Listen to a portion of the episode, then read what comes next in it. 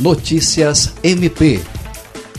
A Procuradora-Geral de Justiça do Ministério Público do Estado do Acre, Cátia Rejane de Araújo Rodrigues, convocou nesta sexta-feira mais uma reunião com o Gabinete de Crise para o combate à Covid-19 no Estado, a fim de tratar sobre a expedição de uma nova recomendação para que gestores e secretários estaduais e municipais obedeçam o plano de vacinação nacional e local, com relação à observância dos critérios de prioridade.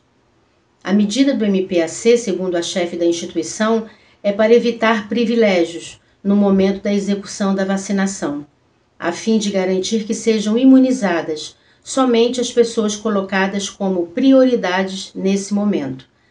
Além de membros do MPAC, também participou da reunião o representante do MPF, Procurador da República Lucas Costa Almeida Dias.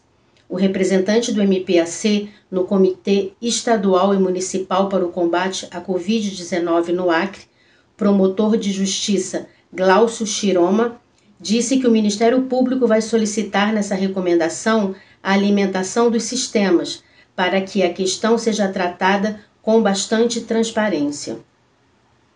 A aplicação da vacina em qualquer pessoa que não se enquadre nos critérios estabelecidos nesse momento é irregular e deve ser denunciada aos órgãos de fiscalização e controle.